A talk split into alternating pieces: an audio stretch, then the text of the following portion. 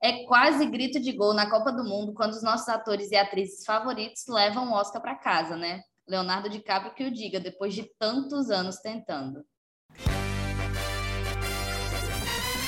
Cine Aspectos, um podcast que te ajuda a ter um novo olhar sobre o cinema.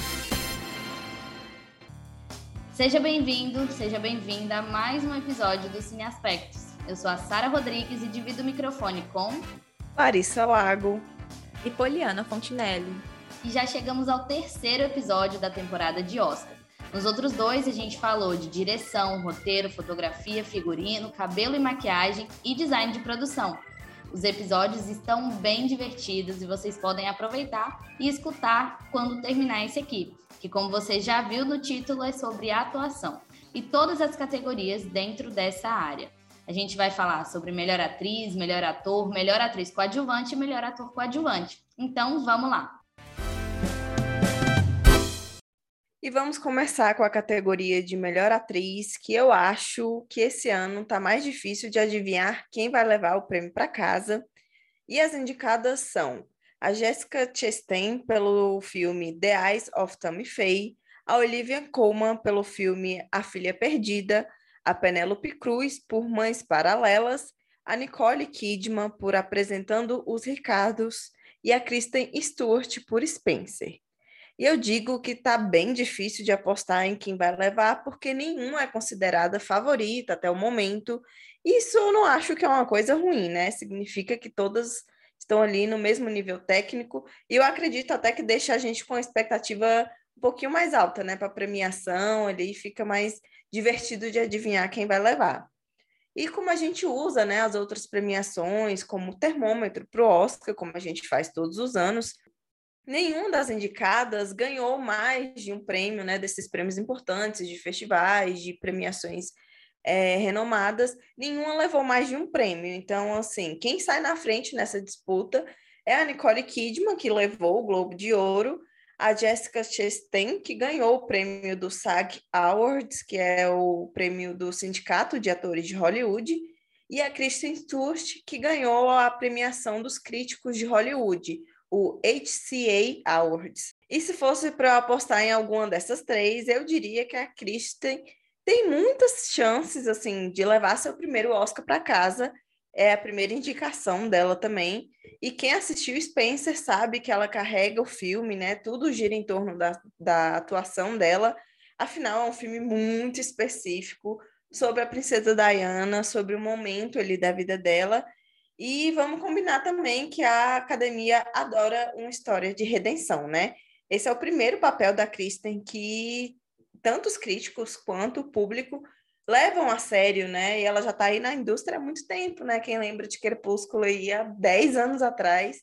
Então, é o primeiro papel dela muito importante e que é levado a sério.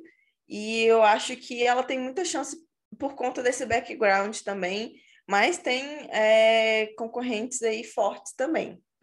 A Olivia Colman, por exemplo, é outra que também é, que carrega o filme com uma atuação impecável em A Filha Perdida. E eu tô bem chocada assim que ela não levou nenhum prêmio até agora nessa temporada de premiação, porque além de ter feito né, um ótimo trabalho no filme, ela também já tem um nome de peso, né? Já é ganhadora do Oscar. Ela estava levando aí muitos prêmios é, pela atuação dela em The Crown, né? que fazia o papel da rainha, olha aí, com a Kristen fazendo o papel da princesa Diana, sempre a realeza no meio. Então, ela é uma atriz espetacular, isso a gente não tem dúvida. Eu fico um pouco chocada dela ainda não ter levado nada, mas eu acho que ela é um nome forte aí para a academia. Eu acho que uh, a Olivia, apesar do nome muito forte, é uma coisa que eu estava observando, é porque esse ano estava tá tendo muitos papéis com pessoas inspirados em pessoas reais e a academia gosta muito disso. Então acho que a Olivia tá saindo um pouco atrás por conta disso, porque tem a Kristen, tem as outras aqui que a gente vai comentar ainda, que são todas inspiradas em pessoas reais. Então apesar da Olivia ser muito boa, ela carrega o filme toda na complexidade aí da personagem principal dela, tem uma complexidade, uma complexidade muito grande, muito curiosa da gente assistir assim mas eu acho que aí ela acaba é, saindo um pouco para trás, mas sem também tirar o mérito dela, porque ela é incrível.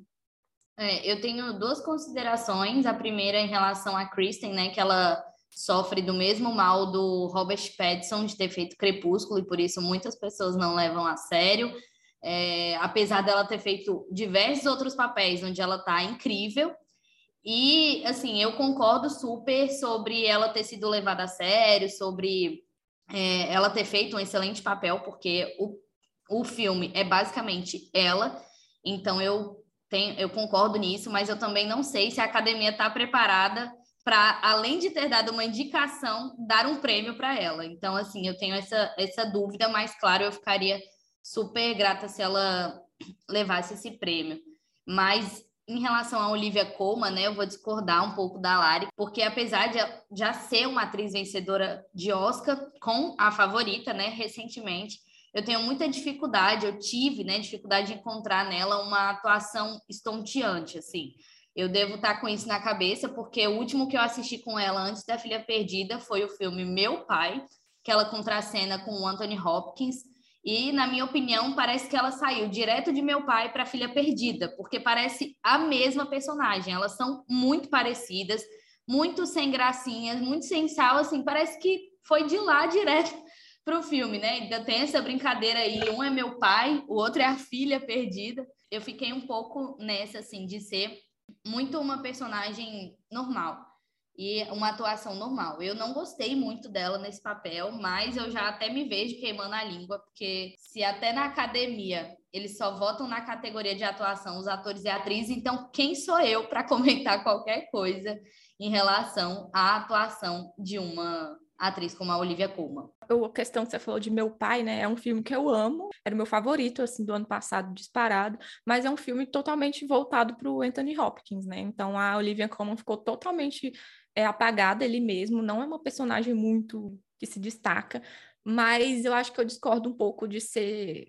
da, da filha perdida ser apagada também, porque, que nem eu falei, ela tem uma complexidade muito grande. Apesar que, assim, eu não amei o filme, é, não é, ó, tipo, ai, meu Deus, amei, que filme incrível, porque também ele é mais devagar, ele tem mais essa questão de, né, de você tem que prestar atenção, é mais uma coisa, assim, que a personagem carrega, que você vai entendendo aos poucos ali. Então, acho eu que acho é um que ela conseguiu... muito de, de identificação, né? É, Tipo, exatamente. Se você se identificar com, com o filme, é, você presta mais atenção, né? Se você se identificar com o personagem. Acho que é um filme que precisa muito de identificação para você conseguir se- ter uma conexão ali com a Olivia. Sim, Acho que eu acho, principalmente as mulheres que, fo- que já são mães sim, conseguem se identificar mais. Assim, a gente só consegue imaginar. E eu acho que a Olivia conseguiu tra- trazer isso para mim, pelo menos, né? É, eu imaginar como seria isso, porque é a relação dela como mãe, é a relação dela é, é, com a mãe dela, assim, é uma coisa geral, maternidade no geral. Mas eu acho que quem é mãe já vai sentir bem mais forte. É, eu acho que isso está relacionado principalmente ao roteiro. Eu, eu tentei separar ao máximo a atuação da Li- Olivia Colman da personagem dela, porque a personagem, ela realmente. A gente falou no primeiro episódio que quando a gente falasse de a, a Filha Perdida, a gente ia tocar muito nesse ponto da complexidade da personagem, porque a gente tem ali uma história a ser contada que eu acho que está muito separada da atuação da Olivia Colman, porque quando mostra a dor dela, para mim não é a dor da atuação da Olivia Colman, mas sim a dor da personagem passando por tudo aquilo. E até um pouco do que eu vou falar mais em relação à atriz coadjuvante. Então, assim, eu tentei separar ao máximo essas três personagens e aí depois eu vou explicar um pouco mais do porquê, mas realmente, assim, nesse caso eu fiquei um pouco eu não consegui enxergar a conexão da complexidade com ela como atriz. Não sei se vocês conseguiram entender. E eu, eu não comentei sobre a Kristen, então só fazendo um comentário bem rápido assim. Quando começou o filme, na primeira cena que teve, eu estranhei muito. Eu escutei ela falando, quando ela abriu a boca, escutei, eu fiquei, gente, não é possível. eu achava que ia ser só ladeira abaixo, mas acho que depois eu fui acostumando, ela foi acho que melhorou bastante assim ao longo do filme. É, mas eu acho que isso também tinha muito questão com o fato que eu estava bem acostumada a ver a, a Emma, Emma Corrin em The Crown, interpretando a, a princesa Diana, e quando eu vi a, a Kristen, né, eu já fiquei, epa, pera, essa pessoa não é a Emma, mas são duas atrizes a gente tem que ter isso na nossa cabeça. São duas atrizes separadas, fazem que fizeram um ótimo trabalho também. E realmente melhorou, sim. Eu só dei essa estranhada no, no começo. Parabéns, Kristen. Realmente ela deu um. É muito bom ela ter sido reconhecida. Teve vários momentos que eu achei super parecido assim com a Diana. É, ela conseguiu passar muita dor, né, do que, do que ela vivia lá na vida real. Então, acho que ela fez um, um bom trabalho mesmo. A gente tem também a Jessica Chastain, em The Eyes of Tammy Faye, que surpreendeu a todos aí com a sua vitória no SEG Awards.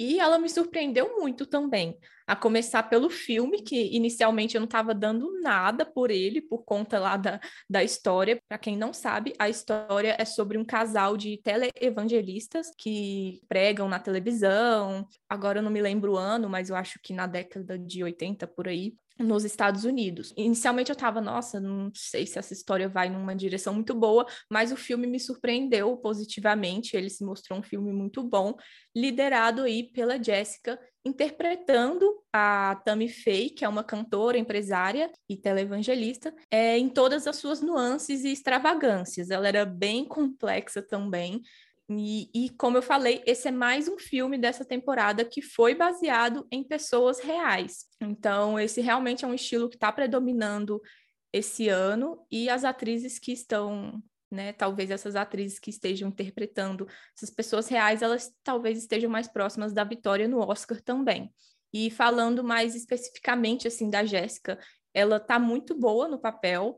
É, eu não conhecia a Tami antes, eu nunca tinha ouvido falar, mas pelo que eu pesquisei depois, é, eu achei pare muito parecidos os traços, os jeitos também. E outro ponto que foi que ela teve que usar muita maquiagem, né? A gente não comentou sobre, sobre o filme no episódio passado, porque eu não tinha assistido ainda, mas ele também foi indicado a maquiagem. Ela tá, a Jessica Chastain tá simplesmente irreconhecível, tem muita maquiagem ali nela. Ela até já deu uma entrevista falando que ficava horas no processo de maquiagem e, e era tanto, tanto no, no rosto que chegou a causar danos permanentes na pele dela. Então, tem esse processo de atuar carregando todo esse peso que acredito que não, acredito que não seja fácil mas eu considero que é um papel muito bom dela. Uh, a, a Tami foi uma, uma pessoa que, a, até a sua morte, ela é, defendeu muita causa LGBT e tal. Foi uma história muito interessante, assim, de conhecer pela atuação da Jéssica. E agora a gente vai falar de Apresentando os Ricardos, que é um filme que eu amei, não só pela história, pela direção, mas também pelas atuações. E, em primeiro lugar, a maquiagem da Nicole Kidman ficou muito boa, e eu acho que isso contribui para que a gente identifique ali uma excelente personagem que representa a grande Lucille Ball.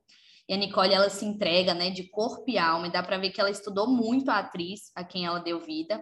E em cenas completamente intensas, ela conseguiu se impor, marcar presença e ter ótimos momentos ali para demonstrar fraqueza. E eu acho que é isso que faz dela uma atriz completa. Ela consegue é, demonstrar raiva, demonstrar amor, demonstrar é, ser firme, e eu acho que isso foi muito bom. E ela faz tudo ser extremamente fácil. É difícil não puxar, puxar a sardinha para ela, né? Porque eu sou muito fã. E lembrando que ela já tem um Oscar no quadro pelo filme As Horas de 2002. E para finalizar essa parte da categoria de melhor atriz, eu sei que eu sou muito exigente, né? Nessa temporada eu estou muito exigente. Mas eu esperava mais da Penélope Cruz em Madres Paralelas. É muito mesquinho falar isso, né? Ai, Penélope Cruz, você podia ter feito mais. Mas eu acho que ela em Madres Paralelas não foi é, a melhor Penélope Cruz de todas. Eu não sei se por conta da personagem, que não exigia tanto assim dela, né? Que ela ah, é, exagerasse, fizesse, é, gritasse, sei lá, qualquer coisa do tipo mas eu tenho uma admiração enorme por ela e ainda mais no filme do Almodova, com quem ela já trabalha há muitos anos e eles se dão super bem assim. E eu acho que eu criei muitas expectativas em relação ao filme. Mas esse é meu grande problema, né? Ripar demais e chegar na hora eu não vou lá e não consigo me apegar porque eu fiquei muito animada. Mas apesar disso, eu sei que ela é uma excelente atriz e com certeza merece estar nessa lista. E, claro, a gente não pode esquecer aqui que ela já tem uma estatueta dourada pelo papel de Maria Helena e Vicky Cristina Barcelona. E daqui a pouco eu vou contar para vocês uma curiosidade sobre a indicação dela nesse ano. Pois é, Penélope Cruz aí, só um comentário é, sobre o filme. Eu gostei muito do filme também. Tem um, umas partes assim que, que você fica. Quê? Mas é um filme do Almodóvar, né? Então não tem muito o que discutir. Mas a Penélope tá muito boa, ela é uma atriz fenomenal. Acho que qualquer papel que entregar na mão dela, ela consegue fazer super bem. E fico, a gente fica na torcida, né, para uma pessoa não americana, não britânica ganhar essa categoria também, né? Porque já que tá tão disputado aí, eu acho que ela tem boa chance também. A Nicole também acho que é excepcional, acho que ela se desdobra em todos os personagens que ela faz. Ela já fez, acho que super drama, uma coisa super comédia. Então ela é, tem um arranjo muito grande aí de atuação. E apesar de eu não ter gostado de apresentar nos Ricardos, eu estava comentando com as meninas quando a gente estava fazendo o roteiro, eu falei, gente, eu não lembro desse filme. De tão, assim, dia eu não gostei, apaguei da minha memória. Mas eu lembro, obviamente, como ela é a personagem principal, ela ficou mais gravada na minha cabeça.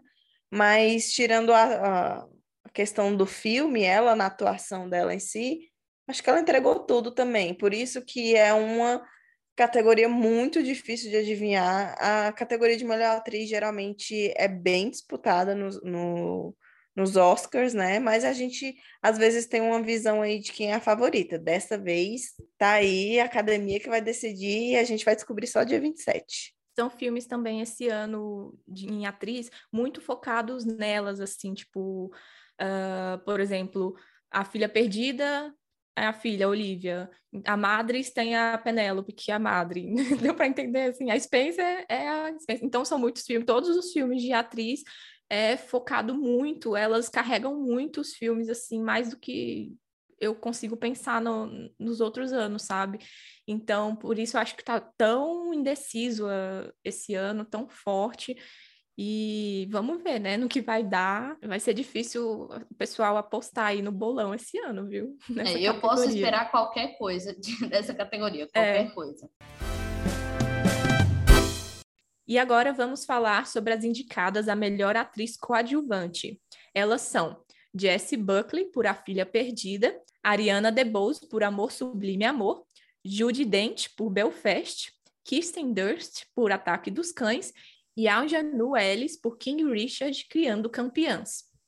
Eu começo falando da Judy Dent em Belfast, que na minha opinião sai como a mais fraca na, dentro da categoria e que, para falar a verdade, eu me surpreendi muito com a indicação dela aqui. Não que ela não mereça, mas pelo contrário, seu trabalho foi muito bom em Belfast, mas a pessoa que eu estava esperando nessa categoria para representar o filme era a Balfe. Balfe é, que foi indicada ao BAFTA e ao Globo de Ouro e foi totalmente esnobada aqui no Oscar.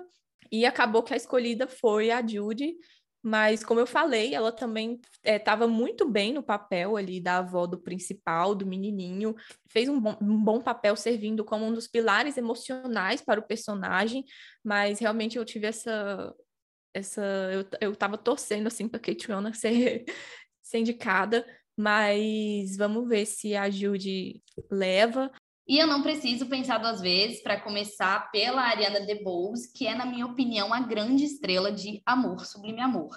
E, gente, eu cantei a pedra. No dia em que assisti a cabine de imprensa de Amor, Sublime Amor, eu escrevi na minha crítica a seguinte frase ou parágrafo. Vale dar um destaque especial a Ariane DeBose, que dá vida à personagem de Anitta, uma porto-riquenha que namora o líder da gangue dos Sharks, DeBose, que já vem trilhando um lindo caminho em musicais como A Festa de Formatura e Hamilton, talvez seja a merecedora de um prêmio de melhor atriz coadjuvante por toda a sua performance, carisma e firmeza ao interpretar Anitta. E quando eu falo isso, é com muita sinceridade, porque quem ouviu os primeiros episódios sabe muito bem o que eu achei de Amor Sublime Amor. Ou seja, eu previ o futuro. Ela é uma personagem muito que rouba a cena mesmo. Ela é um pouco de suporte ali para Maria, né, que é a principal, mas ela acaba roubando toda a cena, não só na, na história em si, mas também nos, nos números musicais, que todos os números musicais que tem ela. Eu já falei também de América aqui no, nos episódios anteriores. O número musical de América é incrível, que é liderado pela Ariana DeBose. É um dos meus, é um, o meu favorito, assim, do filme disparado. Então, concordo super com a Sarah e sou do time Ariana DeBose. Merece todos os prêmios do mundo. E é. eu assisti o Amor Sublime Amor mais recentemente. Se você acompanhou os outros episódios, sabe que as meninas estavam falando mais, que elas já tinham assistido. Eu só assisti agora, que chegou no Disney Plus. É, e eu concordo realmente, assim, a, a Ariana rouba total a cena do filme. Eu acho que a presença dela é muito forte, é uma presença que passava pra gente ali é, muita expressão, muita entrega dela, tipo, ela tava gostando de estar ali naquele papel, sabe? Dava para sentir isso. E não é um papel fácil, porque ela dançava, ela cantava, ela fazia todas as coisas, é, tanto que ela já vem de musical, né? Então ela já tá, já tem aí é, no currículo vários musicais. Então, nesse daqui, eu acho que ela foi a estrela, ela rouba demais a cena. E com certeza é a favoritaça da, da, da categoria, e acho que é muito merecido ela levar também. Gente, uma curiosidade que eu lembrei agora, é, quem fez no filme de 61 a Anitta é a Rita Moreno, que também está no filme agora mais recente, só que como outra personagem, né? É, eles mudaram ali para ela fazer uma, essa participação especial. E a Rita Moreno ganhou no Oscar é, lá na época como melhor atriz coadjuvante. O filme também ganhou a melhor filme na época e a Rita Moreno em melhor atriz coadjuvante. Então a gente até eu comentei aqui nos episódios anteriores, será que o filme vai repetir o sucesso? Pelo menos nas indicações repetiu. A Rita Moreno também arrasou muito no papel na época. A Ariana DeBose acho que foi uma ótima sucessora.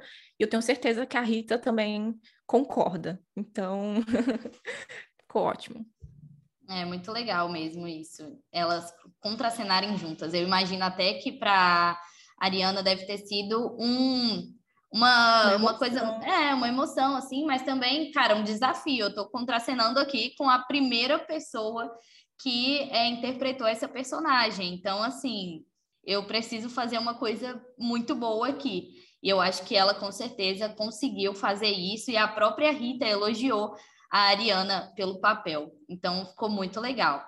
E falando agora da Jessie Buckley, né, que ela tem grandes méritos, na minha opinião, em A Filha Perdida, por interpretar a Leda mais jovem ela, para mim, diferente da Leda mais velha, ela conseguiu traduzir muito mais a dor de uma mãe desesperada ao assistir o marido crescer na carreira, enquanto ela não consegue dar um passo no sonho de ser escritora teórica, que era o sonho dela ali, como a gente consegue ver, e sem magoar as filhas e não dar a devida atenção para elas. Então, elas, ela, ela traz para a gente diferentes ledas Desde a Leda apaixonada pela vida, pelo trabalho, a Leda com desejos sexuais e a Leda mãe.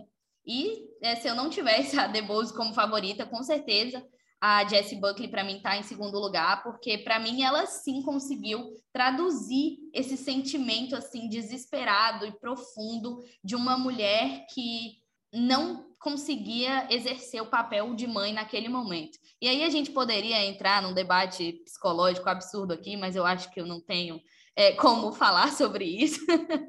mas se vocês quiserem algum dia, pode sentar com a gente numa mesa de bar que a gente fala sobre isso.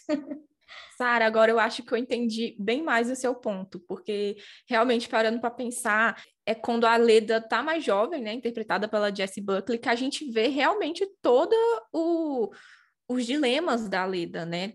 É, é ela que passa por tudo ali. Então, ela que dá aquele embasamento. E a, a Leda mais velha, da Olivia, ela só tá ali nas férias dela, né? Vivendo, tipo, vendo as coisas acontecendo, se envolvendo. Uma parada bizarra com a boneca. É, sim, roubando uma boneca, umas coisas bem nada a ver, assim, sabe? Então, ela só tá ali, tipo, existindo, digamos assim, e relembrando do passado, que é muito bem interpretado pela Jessie Buckley. Então, agora eu entendi muito o seu, o seu ponto. E faz muito sentido, viu? A Olivia ficou com a Leda que tá sentindo, né, a, as consequências do que ela fez durante toda a vida. Então, acho que é uma personagem mais melancólica, né? E quando você olha para trás, tem a, a Jessie ali interpretando ela vivendo loucamente e pensando mil coisas ao mesmo tempo. Então, acho que a Olivia mais velha Só pensando no que ela fez mesmo. Faz total sentido. A gente também tem a Kirsten Dustin, é, indicada pelo seu papel como Rose Gordon em Ataque dos Cães. E é a primeira vez que ela é indicada ao Oscar, com 33 anos de carreira. E, assim, eu acho que se não fosse a Ariana, a academia é, escolheria ela, né? Daria o Oscar para ela, justamente também em reparação, né? E com todos esses anos de carreira, a gente nem precisa dizer, né, que a Kristen é uma atriz sensacional. Eu acho que eu nunca vi um filme que ela estava ruim ou algo assim. E mesmo com papel menor, né, ela sempre faz muito papel de coadjuvante. E em Ataque dos Cães, apesar dela ser uma coadjuvante também, ela tem uma presença muito forte, né? Que por várias vezes ela dita o tom da cena e nos deixa mais apreensivos, né? Com as suas expressões diante do Phil, que é o personagem principal, né? Interpretado pelo Benedict, que a gente vai falar sobre ele daqui a pouco. E a gente também tem a atriz Anjanu Ellis por King Richard criando Campeãs. Eu diria que ela também está ali com a chance muito baixa de levar é, o Oscar para casa, como a Polly comentou sobre a, a outra atriz. É, o seu papel ele é muito bem feito no filme, mas não é assim extraordinário e super importante para a história como é o das suas concorrentes. E eu acho que tem, isso também tem muito a ver com o roteiro, né? Como a gente estava falando, que o roteiro impacta muito aí na, em como o personagem é, vai aparecer para a gente na tela. E ela já, já participou de, como coadjuvante de diversos filmes e séries, e foi a atriz principal na série Meu Nome é Liberdade. Então, assim, é a primeira indicação dela também no Oscar. A gente está tendo muitas primeiras vezes aí no, nessa categoria de coadjuvante, mas eu acho que ela não, não tem também força para levar. Bom, e a categoria de melhor ator também é uma das mais aguardadas. Claro que já passaram profissionais fantásticos por lá e também outros que não tinha nada a ver. Mas vamos lá para os indicados. Javier Bardem, de Apresentando os Ricardos, Benedict Cumberbatch, de Ataque dos Cães, Andrew Garfield, Tic Tic Boom, Will Smith, King Richard, Criando Campeãs, e Denzel Washington por A Tragédia de Macbeth. E se vocês não perceberam, pode deixar que eu mostro para vocês, vocês que vão contra apresentando os Ricardos. Esse é o único filme que tem dois atores no mesmo indicados, tanto na categoria de melhor atriz e no de melhor ator. Então, por favor, vamos dar crédito a esse filme maravilhoso. Além da Nicole Kidman, para quem já mandei um caminhão de elogios, o Javier Bardem, que interpreta o Desi Arnaz, ele vive, né, o marido da é, Lucille Ball. O Javier, que também está em Duna, tem um papel essencial para complementar a personagem da Nicole Kidman. Ele consegue aplicar no seu personagem um papel de um homem legal, que conquista e é adorado por todos, e ainda mostrar um lado obscuro que muitos não enxergam durante o filme, um lado ali mais babaca. E algo que eu gosto muito nele é esse ar sedutor, né? Ele é firme, ele é um cara que ele tem presença dentro dos filmes que ele faz. E eu acredito que ele tenha tido ali muitos momentos para mostrar as diversas facetas de um excelente ator. E antes que eu me esqueça, eu prometi uma curiosidade sobre a Penélope Cruz neste Oscar. Ela e o Javier são casados e essa é a primeira vez que eles concorrem juntos ao prêmio. Será que a estante deles vai ter duas estatuetas em casa esse ano? Ia ser muito maneiro, mas eu acho que não. voltando para a categoria aqui de melhor ator, se a gente for usar as outras premiações como termômetro do Oscar, como a gente gosta de fazer, quem sai na frente aí por essa disputa é, é o Will Smith, pelo seu papel em King Richard, em que ele interpreta o próprio Richard, pai e técnico das tenistas Venus e Serena Williams. Então aí mais um, assim como na categoria de melhor atriz, mais um papel aí de pessoa real e ele ganhou o Globo de Ouro e o SAG Awards de melhor ator. Essa é a terceira indicação do Will no Oscar. E uma curiosidade é que todas as suas indicações são por personagens reais. Então, em 2007, ele recebeu a indicação pelo papel que ele fez em A Procura da Felicidade. E antes disso, em 2002, ele foi indicado vivendo o boxeador Muhammad Ali. E aí, será que a terceira vez vem? Vem um Oscar aí na terceira vez dar mais sorte? Eu acho que sim, né? Pelo, pelos burburrinhos aí do que está acontecendo nos bastidores, eu acho que, que é a chance dele levar. É, gente... eu acho que vai dar Will também. É, apesar que a gente já comentou, né, acho que no de roteiro, que o King Richard é um filme, ele é bom, mas tem aquela um, um pouco daquela glamorização ali do Richard, né? Ai, que é um que foi um cara incrível, e a gente não sabe se foi realmente assim, mas é, todos nós sabemos que o Will Smith é um cara incrível, né? É um ator sensacional. Eu daria um Oscar para simplesmente por ele ser o, o Will Smith, sabe? Então, é, apesar que, né, vocês vão ver daqui a pouco que eu tenho um outro favorito aqui na categoria, mas por ser o Will Smith, eu entendo também, né, o, o, se ele levar o prêmio, e eu acho realmente que ele tá saindo aí na frente. A gente também tem na categoria o Benedict Cumberbatch indicado, e eu jurava que ele seria o favorito da temporada, porque, né, o Ataque dos Cães, a gente já falou aí nos episódios anteriores, tá aí disparado como favorito, pelo menos para melhor filme nas, nas categorias é, de direção, roteiro, melhor filme, né? E também porque quando o ataque, do, do Ataque dos Cães saiu e aí começou a ganhar todo aquele hype lá na época dos festivais, né? Do Festival de Veneza e tudo mais, todo mundo, todos os críticos estavam elogiando a atuação dele. E eu lembro que eu fiquei muito ansiosa para assistir esse filme justamente para ver esse lado dele mais dramático, né? E por isso que eu fiquei de cara, eh, de cara assim, que ele ainda não ganhou nenhum prêmio importante, né, para essa temporada. Mas a gente sabe que tudo pode acontecer no Oscar, né? Então, ele é um ótimo ator e eu não consigo imaginar ninguém fazendo o papel dele, né, o papel do Phil, é, no Ataque dos Cães, eu achei que caiu como uma luva, ele interpretou super bem, e eu não ficaria chateada se ele ganhasse também.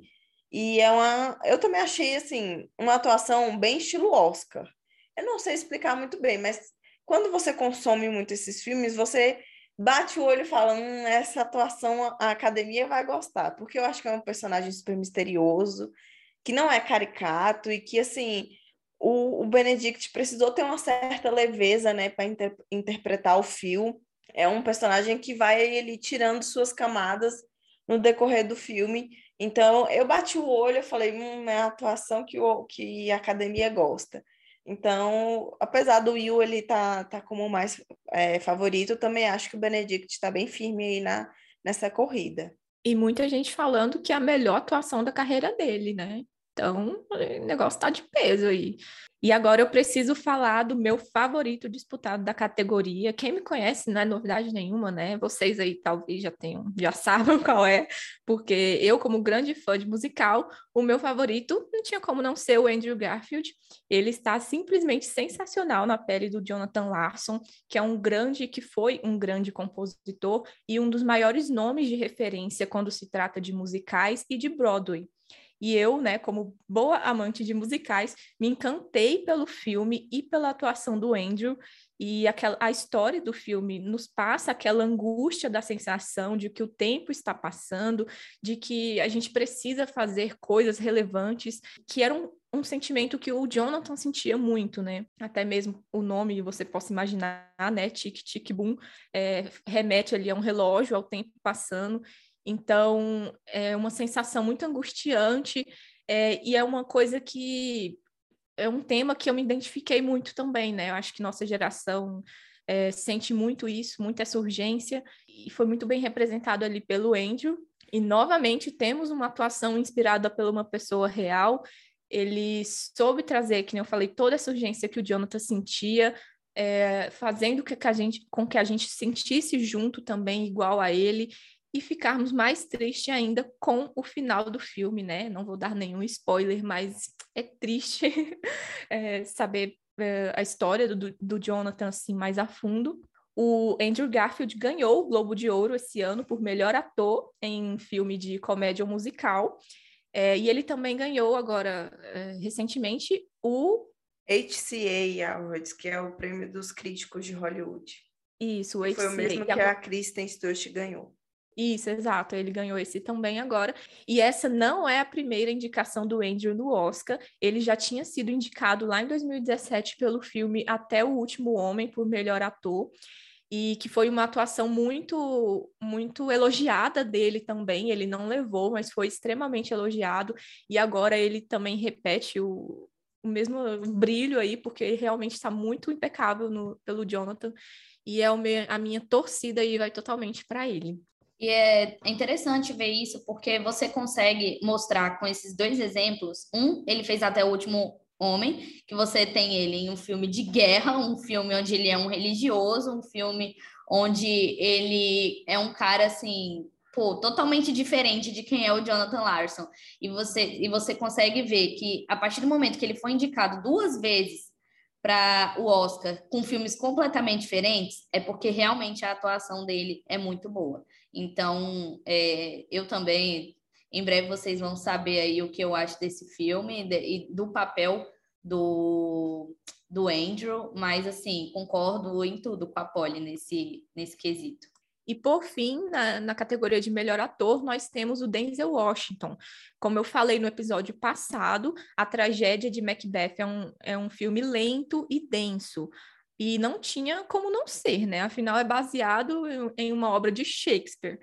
É, e eu considero um filme completamente dependente das atuações mesmo. São elas que carregam a história, e isso se trata principalmente do Denzel, que é o principal do filme, que ali na história ele atua na pele do Lord Macbeth, que comete um assassinato para se tornar o rei.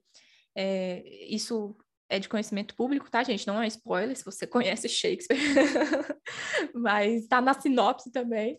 Enfim, e o ator consegue sustentar o filme sozinho é, e trazer toda a complexidade, todas as contradições e dilemas que o personagem passa. Então, todo o filme é o Denzel Washington em cena, é trazendo isso para a gente, trazendo essa angústia, trazendo essa, esses dilemas dele. Ai, será que, né? Será que eu fiz o certo? Mas também tem a, ambição dele pelo poder, né? Então, é um filme muito dele. É, ele está muito bem. Eu acho que o filme, como um todo, não, não me atraiu muito, mas quando a gente para para analisar realmente o Denzel Washington, ele carrega simplesmente o filme inteiro e, muito bem.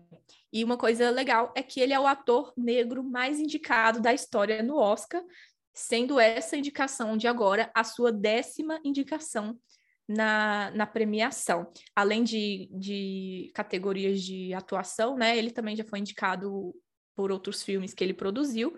É uma curiosidade bem legal aí. Ele já ganhou como melhor ator em 2002 pelo filme Dia de Treinamento.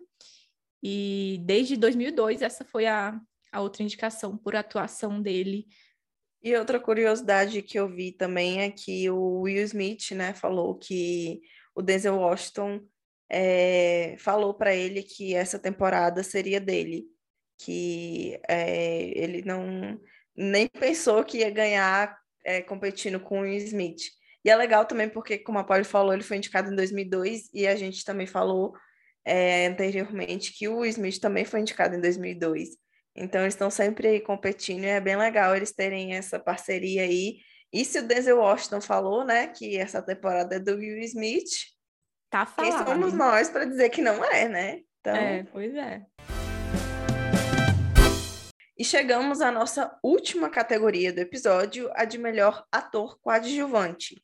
Os indicados são Kieran Hines por Belfast, Troy Kotsur por No Ritmo do Coração, Jesse Plemons por Ataque dos Cães, Cody Smith McPhee por Ataque dos Cães também, e J.K. Simmons apresentando os Ricardos.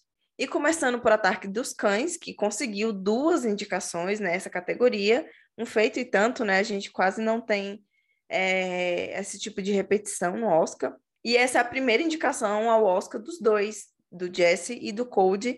E a diferença é que, assim, o Jesse tem muitos anos de carreira e a academia, assim, demorou muito, né, para reconhecer o trabalho dele. E em Ataque dos Cães, ele é um coadjuvante forte, mas ele não tem tanto espaço é, como o Code, que surpreende muito. Eu acho que o Code foi é, um, um, elemento essencial no filme, não só por conta do personagem, é, da história, né, questão roteiro, mas também por conta da atuação dele. Eu me surpreendi muito, é, por ele ser muito novinho, né? Ele tem 25 anos só, nunca participou de um, de um filme tão tão grande assim, né, como o Ataque dos Cães. E eu acho que o nível de atuação dos dois está bem páreo ali, mas eu acredito que se fosse para escolher entre os dois, a academia ficaria com Cold, justamente por isso, né? Por ter esse elemento, por ser um elemento surpresa no filme, é, tanto como um personagem como atuação, e também por ser uma carinha nova aí no cenário de atuação. E além disso, ele também levou o prêmio de ator coadjuvante, melhor ator coadjuvante no Globo de Ouro. Então tá aí saindo na frente. E aqui a gente tem outra curiosidade de casal. O Jesse Plemons é casado com a Kirsten Dust, que está indicada na categoria de melhor atriz coadjuvante. Então, no dia 27, no dia da premiação, a gente vai ter um encontro duplo nesta edição, né, com o Jesse Plemons e a Kristen Stewart com a Penélope e o Javier, né? Então, Kristen achei Stewart, bem legal. Não, Larissa, Kristen Ah, Dust. Kristen Dust. Já tô querendo casar ele com outra pessoa, olha. Gente, mas os casais estão arrasando, hein? Pois é, a galera se conhece mesmo no trabalho. E o Jesse e a, Chris, a Kristen Dust são um casal, né? No Ataque dos Cães também. E J.K. Simmons é aquele ator que você encontra em vários filmes. Você tá lá assistindo Homem-Aranha? Ele tá lá. Liga da Justiça também tá lá. E também tá em apresentando os Ricardos. Ele tem um papel de suporte mesmo, é aquele que tá ali para dar palco para os atores protagonistas. Ele contracena tanto com a Nicole quanto com o Javier, mas por ser um ator já muito experiente, ele não fica só no suporte. Ele conseguiu se destacar no papel, mas apesar dele já ter um Oscar de melhor ator coadjuvante pelo filme O Splash, Em Busca da Perfeição, eu acho que isso não conta como ponto aí para ele ser o vencedor da categoria. Realmente, é, ele foi bem apagadinho e eu não entendi por que, que ele está ali, mas eu acho que se tiver algum motivo, é pela carreira e não pelo, pela, pelo papel dele ali. Gente, é só a gente ver a diferença. É, você falou, ele já tem o prêmio né, de Oscar de melhor ator coadjuvante pelo Whiplash. Você vai comparar ele em Whiplash e no Apresentando os Ricardos, olha a diferença gigantesca que tem aí. Ele em Whiplash é totalmente relevante, tem um peso muito grande aquele personagem dele. E agora, no Apresentando os Ricardos, tipo, eu consigo lembrar de uma cena, assim, relevante, marcante dele em Apresentando os Ricardos, que é ali mais pro final do filme.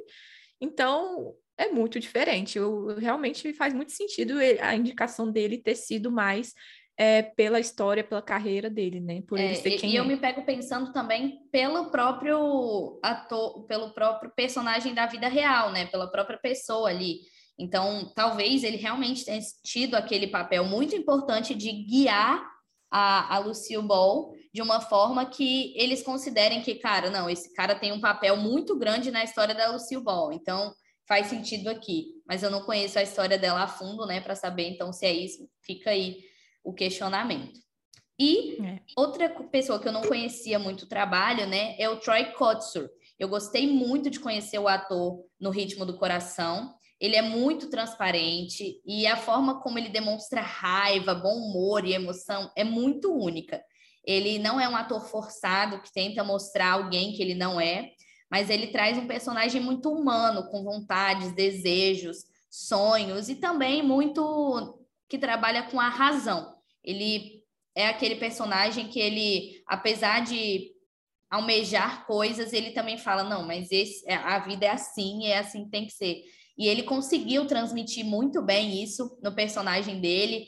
É, ele tem ele tem uma expressão muito muito teatral, né? Então assim, ele conseguiu realmente passar ali uma uma imagem de um cara acho que um, um cara assim único mesmo. Eu gostei muito de conhecer esse ator. E por ser um ator surdo, a gente vê muitas vezes as pessoas tentando falar: "Nossa, como ele venceu barreiras, é ainda mais difícil para ele, mas eu não gostaria é, de ir por esse lado somente, né? Claro que ele realmente venceu barreiras.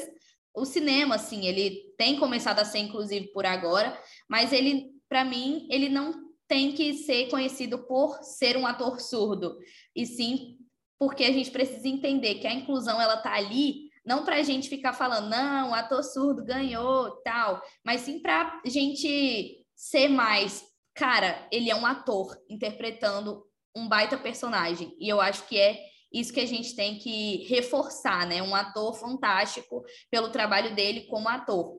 E eu acho que ele realmente conseguiu transmitir isso.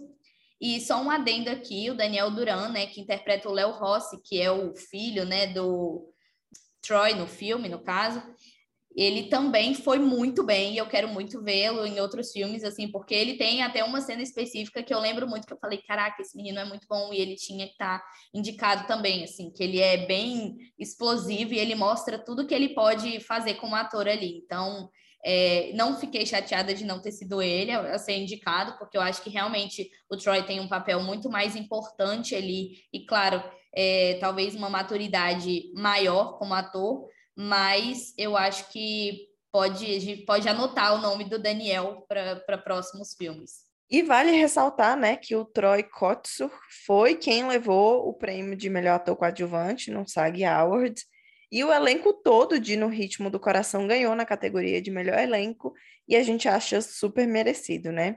E também ele é o primeiro ator surdo a ser indicado ao Oscar.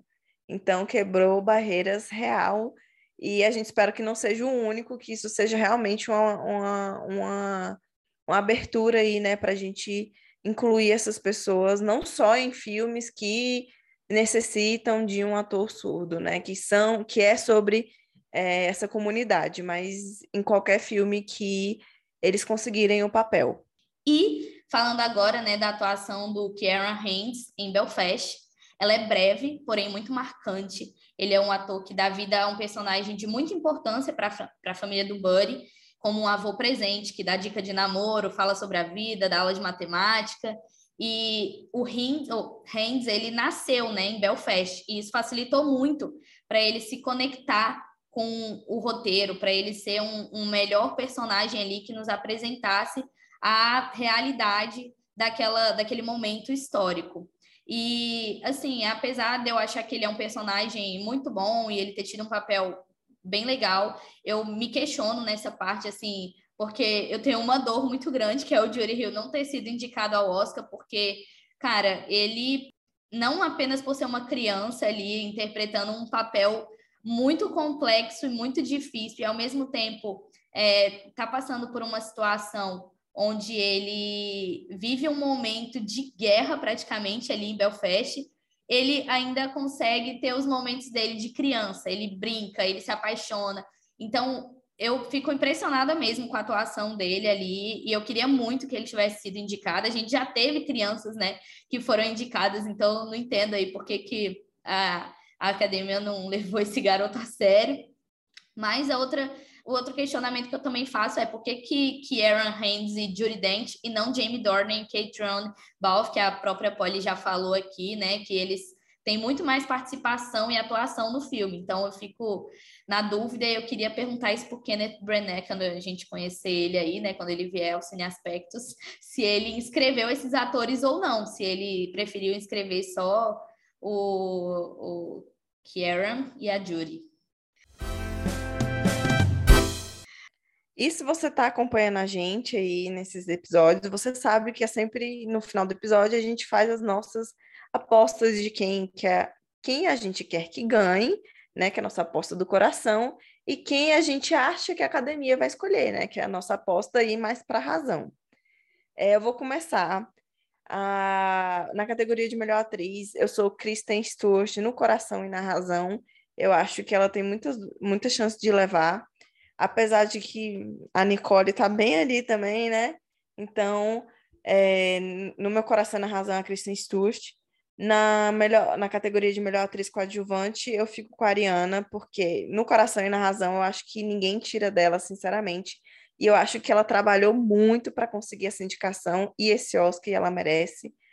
É, melhor ator, eu fico com Benedict Cumberbatch no coração, mas eu acho que, como desenho Washington, eu também acho que é, que é a temporada do Will Smith, eu acho que ele tem muita chance de levar da academia dá para ele, né? E o melhor ator coadjuvante, eu fico com o Troy Kotsu no coração, mas na razão eu acho que o Cold Smith e McPhee de Ataque dos Cães tem muita chance de levar também. Vai ser uma disputa muito boa em todas essas categorias. E eu, sinceramente, não ficaria assim muito chateada se outras, é, se quem eu acho que, que vai ganhar não, leve, né? Porque eu acho que todas as, as apostas aí também acirradas. Já eu, que nem a Lari falou, é, atriz está muito concorrido, então eu também. Qualquer uma que levaria, eu, eu acharia bom, sabe? É, pela primeira vez em muito tempo, assim, é nessa categoria de atriz eu não tenho uma favoritaça, então tá muito difícil mesmo eu escolher, até mesmo da, da academia, do meu coração também tá difícil escolher, mas eu acho que eu também vou com a Kristen por Spencer, é, no coração, e eu também acho que tem muita chance, assim, da academia reconhecer e dar para ela. Então, vou de Kristen. É, melhor atriz coadjuvante, não tem como ser outra também para mim. Ariana DeBose, no coração e na razão, acho que não vai ser outra, apesar que a Jessie Buckley, que nem a gente é, comentou que de A Filha Perdida, merecia muito também, mas eu acho que vai ser Ariana DeBose. É, melhor ator, que nem eu já falei, né? Não tem nenhuma novidade que o meu no meu coração está sempre Andrew Garfield. E eu ainda tenho esperanças que ele vai levar, gente. No meu, no fundo assim do meu coração, eu acredito com todas as minhas forças. Mas, né, sendo um pouco realista, sendo mais um pouco realista, vou dar para o Will Smith. Acho que a academia vai dar para o Will Smith. Já melhor ator coadjuvante, no meu coração também tá o Troy Kotsur, do No Ritmo do Coração. É, e acho, é, agora com a vitória dele no SEG Awards, eu acho que realmente ele tem uma chance. Já fiquei um pouco mais esperançosa, então vou apostar nele também pela academia. Mas eu também vejo muito potencial no Cody Smith McPhee do Ataque dos Cães, vocês vão ver que a gente está bem afinada aqui e a gente nem combinou as respostas, mas para mim, melhor atriz é a Kristen Stewart no coração, mas como eu já falei, eu acho que a academia não está preparada ainda para entregar para ela e eu vou ficar muito chocada se entregar. E eu acho que a Nicole Kidman tem mais chances de ser aí a vencedora na razão enquanto a Ariana DeBose, como atriz coadjuvante no coração e na razão, gente já falou aqui, porque, gente, não tem como, se ela não levar, também vai ser um choque muito grande. E melhor ator, eu também, o Andrew Garfield, para mim, ele, até falei que eu ia falar um pouquinho mais aqui, porque ele ficou muito bom nesse papel. Então, eu acredito muito, assim, que ele é um ator que é completo. Ele, cara, ele aprendeu a cantar para fazer um filme, gente. Pelo amor de Deus, vamos, sabe? Vamos falar sobre isso, porque ele é muito, muito bom. Então, no meu coração, Andrew Garfield, poxa, pega essa estatueta aqui que ela é sua. E na razão, eu vou de Benedict Cumberbatch, porque eu ainda acho que ele é um cara que está muito maduro ali, pronto para receber esse Oscar, apesar de que então, já tá todo mundo falando que é o ano do Will Smith, que seja também, porque eu com certeza gosto muito do Will e acho que ele não não fica atrás assim. Até prefiro, só que eu acho que se for pensar com a razão, eu não sei também até que ponto que o Benedict não é o preferido aí. E para terminar, melhor ator coadjuvante, eu aposto no Troy Kotsur, no coração e na razão, é, por todo o contexto de prêmios que ele já vem é, pegando e também por conta do, do papel dele, que está fantástico. Então, eu aposto nele coração e razão. E esse foi o nosso episódio sobre a atuação do Oscar 2022. A gente espera que vocês tenham gostado de analisar e assistir todos os filmes e que tenham assistido todos os filmes também e que se divirtam com a gente é, destrinchando aí todos os detalhes do Oscar 2022. E ainda tem muitos episódios pela frente e a gente espera que vocês é, continuem com a gente pelo resto da temporada e não esqueçam também de nos seguir nas nossas redes sociais, arroba Cineaspectos, e comentar com a gente quais são os seus preferidos no, coração de vocês, na razão de vocês. E a gente espera vocês aí é, na próxima. Então, tchau!